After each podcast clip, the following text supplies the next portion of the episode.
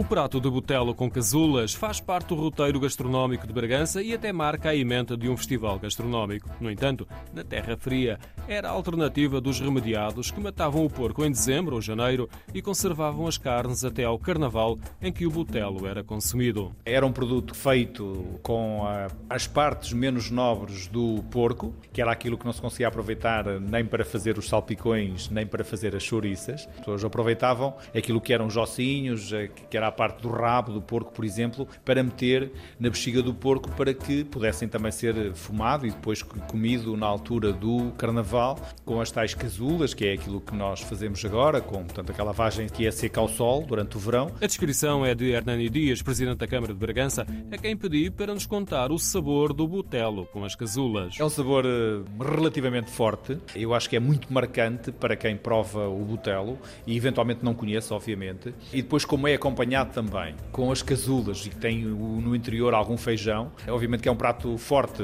O prato pode ser pedido em vários restaurantes que já ultrapassam o limite da cidade e faz parte da dieta alimentar de muitas famílias da região. Sim, sim, nesta época sim, obviamente. Na altura era por uma questão de necessidade, hoje não necessariamente, hoje já há pessoas e há inclusivamente empresas que dedicam praticamente o ano inteiro a produzir o botelo. O que permite, com alguma facilidade, encontrar o botelo e as casulas numa feira de região e saborear o prato em casa. Outra oportunidade é até amanhã, terça-feira, em Bragança, onde se junta o Festival do Botelo com o Carnaval dos Caretos.